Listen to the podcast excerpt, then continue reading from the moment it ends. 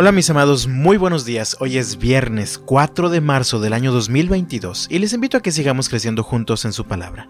Dice la Biblia en el Salmo 63, en los versículos 1 al 8. Oh Dios, tú eres mi Dios, de todo corazón te busco. Mi alma tiene sed de ti, todo mi cuerpo te anhela, en esta tierra reseca y agotada donde no hay agua. Te he visto en tu santuario y he contemplado tu poder y tu gloria. Tu amor inagotable es mejor que la vida misma. ¿Cuánto te alabo? Te alabaré mientras viva. A ti levantaré mis manos en oración. Tú me satisfaces más que un suculento banquete. Te alabaré con cánticos de alegría. Recostado, me quedo despierto pensando y meditando en ti durante la noche. Como eres mi ayudador, canto de alegría a la sombra de tus alas. Me aferro a ti, tu fuerte mano derecha me mantiene seguro. ¿Has experimentado una sed tan intensa por algún tiempo largo? ¿Recuerdas la sensación de alivio y de satisfacción que sentiste cuando por fin pudiste tomar agua? Mientras el rey David escribía este salmo se encontraba en el desierto, en una tierra árida y reseca donde no había agua. Pienso que pudo estar sintiendo sed y no tenía agua en ese momento para saciarla. Sin embargo, él reconoce una necesidad mucho más apremiante.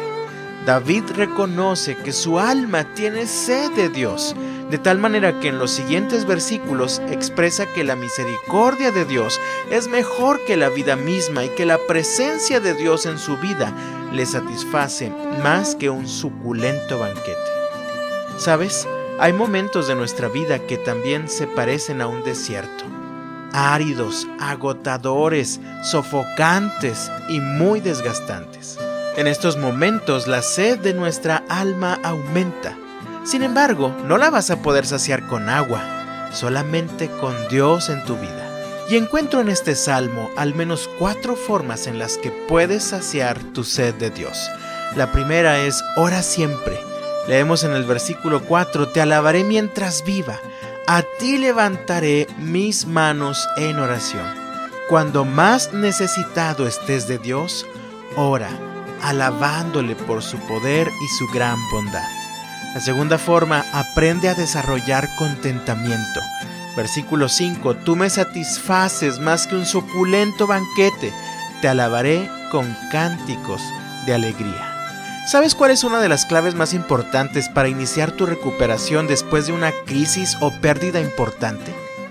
No es cuando olvidamos lo que ha pasado, sino cuando somos capaces de recordar y agradecer. Cuando somos capaces de dejar de quejarnos o torturarnos a nosotros mismos con preguntas necias. Cuando somos capaces de reconocer que el Señor es suficiente para satisfacer nuestra alma como nada en la vida lo puede hacer. Esto es el contentamiento que todos necesitamos para poder experimentar el gozo, la paz y la plena satisfacción en nuestra vida. En tercer lugar, considera la grandeza de Dios. Leemos en el versículo 6, Recostado me quedo despierto pensando y meditando en ti durante la noche. Cuando pasas por situaciones difíciles, puedes llenar tu mente con pensamientos de temor, de culpa, de resentimiento, de duda o de preocupación. Eso no te va a ayudar mucho. Es mejor si enfocas tu mente en la grandeza de Dios.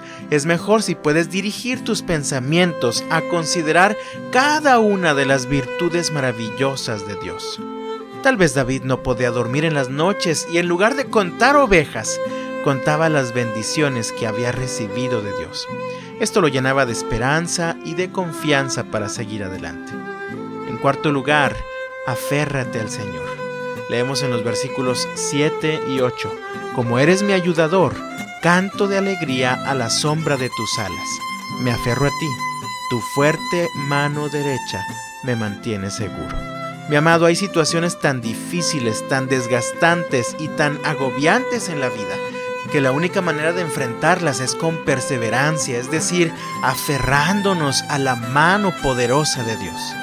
Es así, tomado firmemente de la mano de Dios, donde podemos sentirnos seguros en medio del peligro o la angustia.